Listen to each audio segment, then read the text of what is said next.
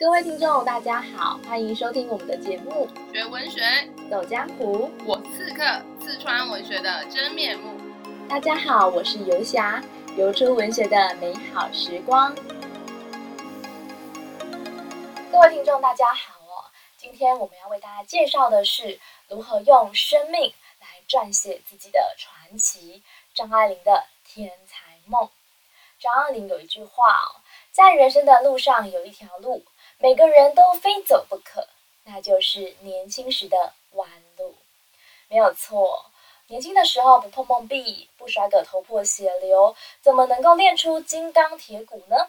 又怎么能够长大呢？所以今天我们就要来跟听众谈谈张爱玲，她是如何去追求，如何去经营她人生的天才梦。我想说到张爱玲，各位听众应该并不陌生哦。其实呢，像是李安导演曾经改编过的《色戒》，就是从他的文学作品里面去做一个重新的诠释。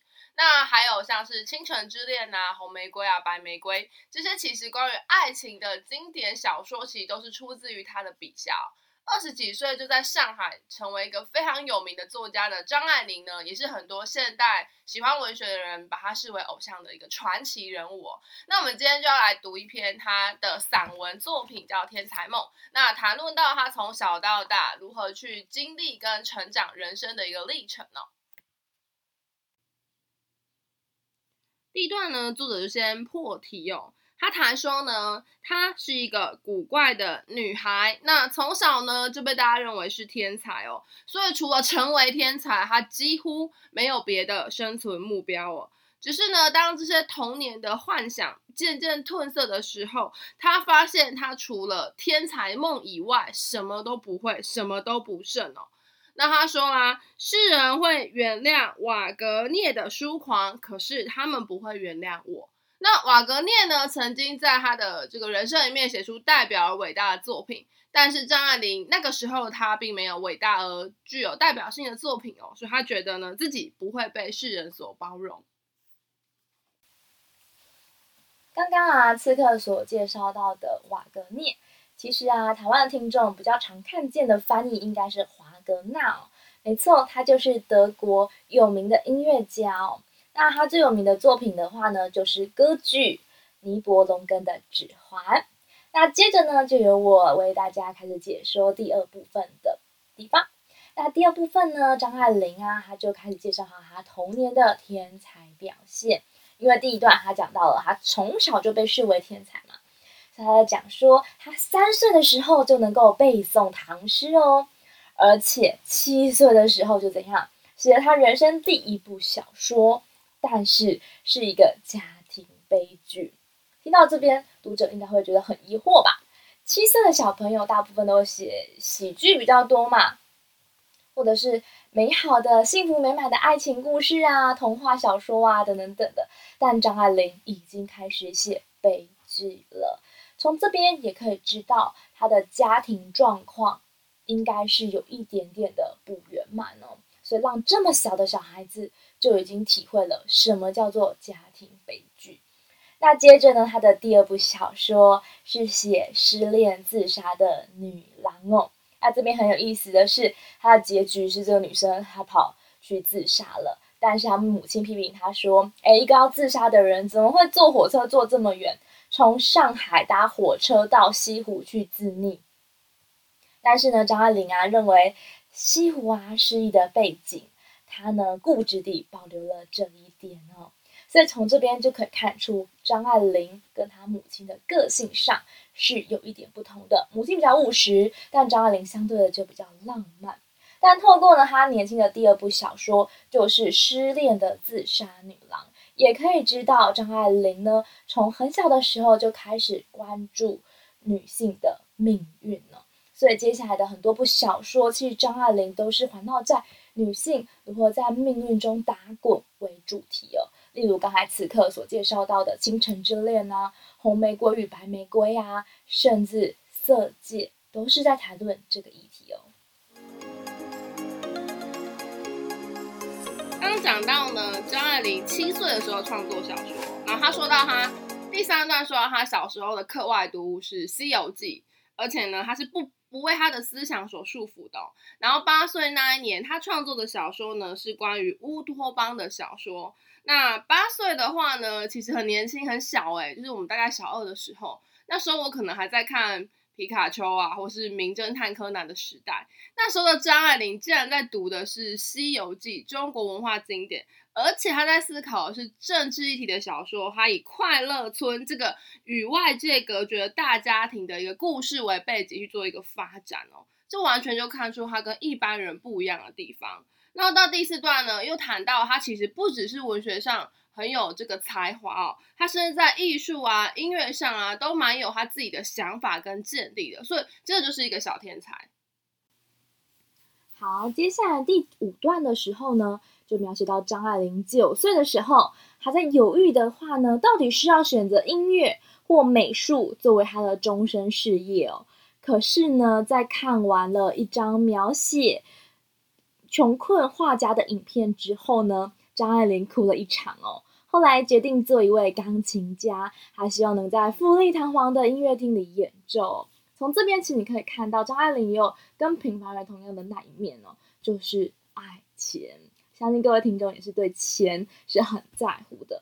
但张爱玲为什么爱钱呢？而且第五段把它写出来，不是只告诉我们说她很市侩哦。其实在这边可以透露出张爱玲她的家庭生活可能也没有如大家想象的这么理想哦。虽然他出生在大一个传统的大家庭里面，但他遭受的待遇是。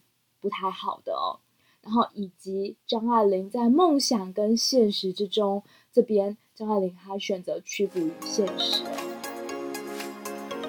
接下来第六段呢，张爱玲讲到了她对于色彩、音符以及文字具有非常敏锐的观察力哦，他特别喜欢用那种比较呃美丽的字眼啊，比如说朱辉啊、黄昏啊、美妙啊，所以他说他常常犯了堆砌的毛病哦。但直到现在，张爱玲还是非常喜欢看《聊斋志异》啊与俗气的巴黎时装报告哦，《聊斋志异》在谈鬼怪嘛，那巴黎时装杂志就被人家认为比较拜金女一点啊。但是呢，他认为呢，他就是为了这种具有吸引力的文字，所以才看这些书籍的。所以从这边就可以知道，张爱玲的现实，她从来不闭言谈论现实哦，甚至这成为张爱玲小说的一大特色哦，就是张爱玲喜欢用。冷冷的眼光看待这人世间的所有现实哦，并且赤裸裸的把它写了出来哦。所以人生啊，其实不是只有美好跟梦幻，其实有一大部分的层面都是现实哦。说到这个，我想到一个蛮有趣的事情哦，就是其实这几年张爱玲其实是掀起了一个潮流，然后网络上有非常多所谓的张爱玲的金句。但有一次我听到清大杨家贤老师在讲张爱玲的时候，觉得很有意思的是，他说这些金句有些是假的。那要怎么去判别呢？其实最好的判别方法就是，如果你发现了这个金句特别的温暖、特别的正向，那肯定不是张爱玲写的。因为张爱玲呢，其实是一个饱经风霜的灵魂哦，所以她的作品跟她的句子，其实常常是用一个很冷淡的视角在看这个人世。那我这也是她在现实与理想折冲之后所反映出来的状况。接下来呢，进到了文章的转折哦。我们前面都发现，哇，张爱玲好厉害哦，七岁八岁就读懂很多文学作品，很有艺术才华。可是接下来到了七八段哦，张爱玲的母亲回来了。然后呢，他好好的将他的女儿研究了一下，发现她什么都不会。所以女母亲讲了蛮重的话，她说：“我宁愿看你死，也不愿看你活着，使你自己处处受痛苦哦。”那这个我们之前有讲到吼，就是张爱玲跟她母亲有很多观点上的不同。那她这地方呢，被母亲几乎是全盘的否定。那还有她说她怕上理发店啊，怕见客啊，怕给裁缝试衣裳。然后呢，很多事情他都不会哦。在现实的社会里，我等于一个废物。听众不知道有没有发现，张爱玲用连续的三个“怕”字，其实呢，就是凸显了张爱玲在性格上有一部分的软弱。一般而言，我们看到张爱玲的照片啊，出现在众人面前的那种神态啊，都是高傲而冷艳的哦。但其实，我们透过这篇文章就可以知道，张爱玲在个性上其实是有部分的卑微哟、哦。那透过前面那三个字，就可以展现张爱玲性格上比较软弱的那个层面哦。接下来我们透过第九段、第十段，可以了解到两年的时间，就是母亲给张爱玲适应环境的时间哦。母亲呢，教她煮饭啊、洗衣服啊，以及练习走路的姿势啊，还有看别人的眼色，以及记得点灯之后要拉上窗帘，然后照镜子要研究自己面部的神态哟。还有，我现在特别提醒她。如果没有幽默的天才，千万别说笑话。而这一连串的练习，其实就是典型的熟女训练。在当时的女生啊，最重要的人生目标，其实就是找一位好的老公，有钱的老公，嫁了。就跟《傲慢与偏见》的那群姐妹们、女主角们一样的人生目标，就是要找到一位多金又有钱又帅气又好的老公给嫁，这还是女生人生的最终目标。可张爱玲她说啊，她在这一方面待人接物的这常识方面，她是显露出惊人的愚笨，所以这两年计划其实是一个失败的试验哦。除了让他思想失去均衡之外，就是他原本以为他自己天才嘛，这个两年的训练才让他发现，原来他就是一个愚笨之人，甚至是一个废物哦。母亲给他的一些沉重的警告啊，其实没有后来没有带给他任何的影响哦。好，接下来呢就要进入到全篇文章的结尾了。在全篇文章的结尾的时候呢，张爱玲一开头先提到了她前面其实是擅长她的这个生活的艺术的，或是一些音乐的面向，所以他想说呢，其实他是有某些灵敏的一面的，他也知道自己有一些独有的特质，就是所谓的天才，而这些天才呢，其实是她快乐的所在，只是说呢，在生活中有一些他并没有办法。这么这个适应的部分，其实就是他生活的一个难处啊。所以这些难处呢，就让他呢必须把自己呢封闭在这个呃自己的世界中，然后用冷冷的眼光去打量这个世界哦。因此接下来呢，他就讲述他的整篇文章最重要的经典名言，就是“生命是一袭华美的袍，爬满了虱子”。生活呢其实是非常复所以呢我们在品味生活的同时啊，也必须接受人生的无奈。那我想，读者在读这个呃张爱玲的文章的时候，其实会蛮有感觉，包括我自己在看这句话，其实也是蛮有感受的哈。就我们有时候生命没有办法这么的完美，有时候我们必须接受一些无可奈何。那像在文章中也提到张爱玲，她有时候呢情绪上会在一个自信跟自卑间来回的转换。那我想听众有时候也会有这样的感觉，就是我们对某一些事情其实有信心的，我们知道自己有一些独有的能力。可是我们没有办法每件事都面面俱到，所以我们最后呢，可能也会呃陷入某一种自怜或自卑的情绪中。那我们透过张爱玲的笔呢，更认识了这个世界，也重新反思了自己的生命历程。嗯，所以张爱玲啊这篇文章让我们最大的收获就是哦，拥抱不完美的自己，并且在生命中寻找到自我的价值。接下来节目的尾声。我们呢就邀请到了一位非常漂亮而且有气质的辅导老师，来为我们诉说他是如何追寻他的梦想的，在梦想的道路上有哪一些艰辛、一些辛酸呢？重点是她也是一位女性，跟我们本片所要谈的张爱玲是不谋而合的。让我们来欢迎美丽的慧莹老师，欢迎慧莹。Hello，各位听众，大家好，我是毛慧莹。那我是一位辅导老师，很感谢这个节目的邀请哦，让我可以跟大家分享我的追求梦想的历程。那在分享之前，其实我还蛮想邀请听众们一起想想，你的梦想是什么？然后你是否也在梦想的道路上？其实你会发现，开始想的时候就会有点沉重。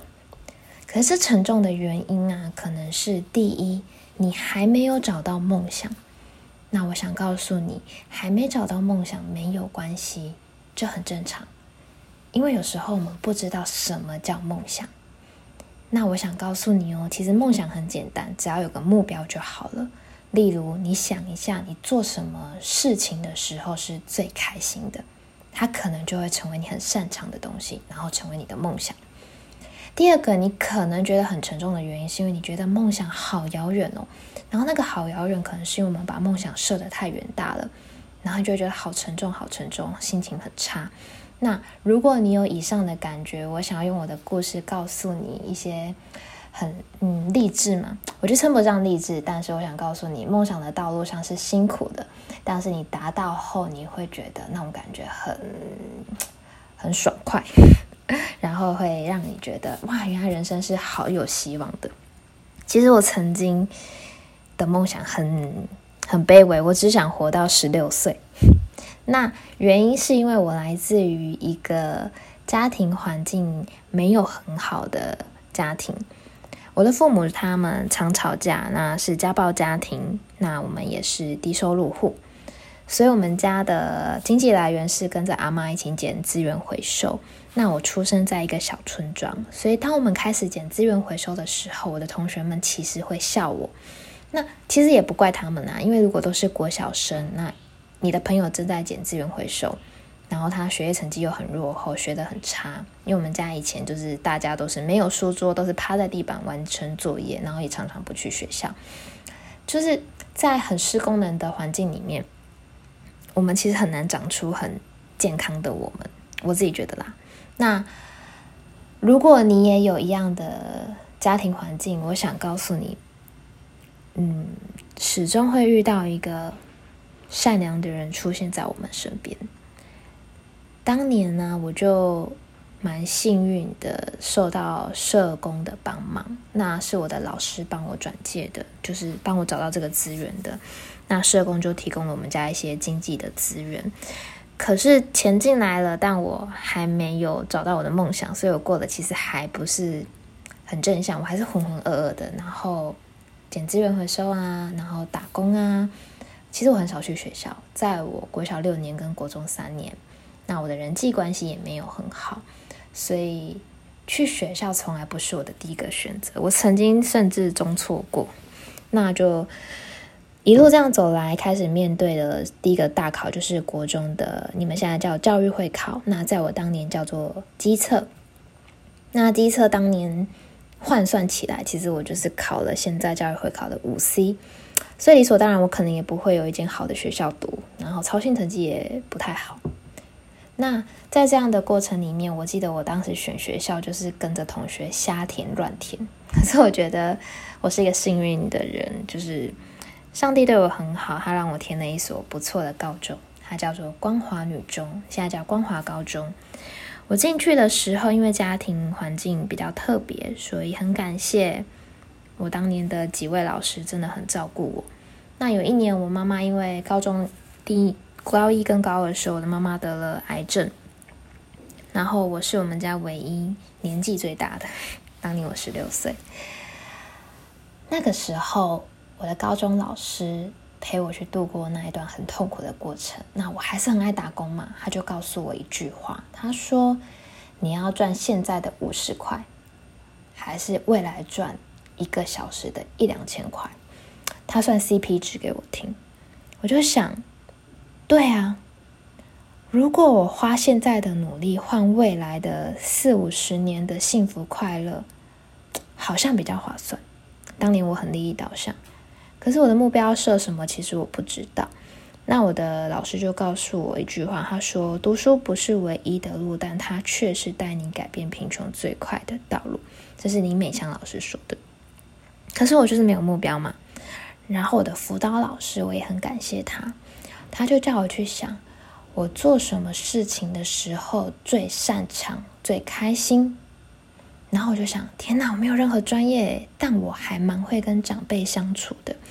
然后我就选择了综合高中当年那个科系叫银发族管理学程，就是在陪伴老人的。走着走着，我觉得，哎，这个科系可以读一个。科系叫做社会工作系。那当年因为我管理学程，它其实读的是商科，那我又没有学得很好，所以我的老师们陪我补足很多很多的能力，包括我 A 倒立，其实高中才会写。到现在我想起这件事情，我都好感谢我的高中老师，因为他开启我的梦想道路。然后我就在高三那年跨考了，因为社工那时候是。呃，要读家政群才比较好考上。那我荒废了九年，那我只努力了三年，其实能力还没有很好。那我考上了一所私立的大学，叫做嘉南药理大学。也许它不是大家眼中的好学校，但是它是我目前就是读完后我很感谢的一所学校，它是我的第一志愿。在社会工作系的四年，我找到了读书的方法，我找到的梦想是当老师。可是我当时在当社工嘛，就是社工系。可是我觉得，不管你现在学什么，那条道路的方向是对的就好。你看，老师跟社工其实某层面上算蛮类似的。那我大学四年很认真的读，那我也很顺利的考上社工师。社工师其实也不是一个很好考的证照，大家有空有兴趣可以去找一下。那这个很顺利的学习过程里面，就是四年嘛，其实过程中。看似很顺利，但其实过程里面我很多的碰撞期，因为我在那时候才找会找到读书的方法。那我国高中三年，大学四年这样的一个历程里面，七年的历程里面，它让我去更确定我想要当一位辅导老师。想当辅导老师的原因，是因为我觉得，嗯。如果在每一个人的生命历程，每一个孩子的生命历程里面，我可以陪他们短短走一程，去找到他真正喜欢的东西，帮他设立目标，陪他一起设立目标，他就能前往梦想的道路上。我觉得那是人生很有意义的事情。然后我就很拼了命的去考了成大成功大学的教育研究所。我记得我刚开始进入教育所的时候，那种感觉是非常的崩溃。因为一堆英文嘛，可是我说我 A 到 D 是高中才会写，所以我每天就是凌晨起来读书，而且我是半工半读，所以我凌晨起来读书，跟着一起上课，晚上再去社答复当社会工作服务的工作内容。那我就这样熬了熬了两年，在最后一年，呃，就是师培修完的最后一年，那因为。我们要实习，就等于我们是零收入。那我家的状况其实很难接受零收入这件事情，所以我当时本来要去填放弃实习，我就想算了吧，我就去当社工。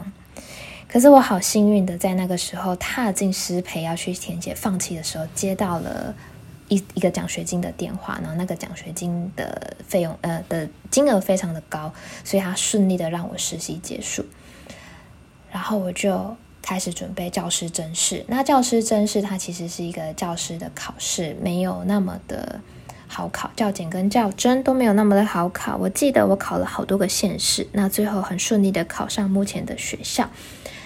当时考试的时候，我并不觉得我会考上，可是我跟我自己说，我都已经这样撑了快十年了，我怎么可以放弃在最后一步？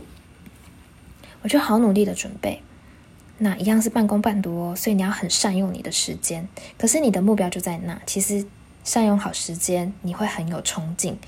于是我就在一场考试五百多人的考试里面，那他只要六个人，我就顺利的考上了。而跟我竞争的这些人，他们其实一路以来都非常会读书，都是一中啊、女中啊、顶大啊。可是我不是，我就是一路上很拼了命的读书，往梦想前进的人而已，一个普通人。当我发现我的这些生命经验让我学会什么叫做坚持你的梦想跟目标，那我分享了我这样简单的故事，我想告诉你们，其实，在梦想的道路上，它就是一个很艰辛的过程。可是，当你朝着那一个目标，你就会觉得你好幸福哦。那最后，我想告诉你们，就是请亲爱的听众，就是。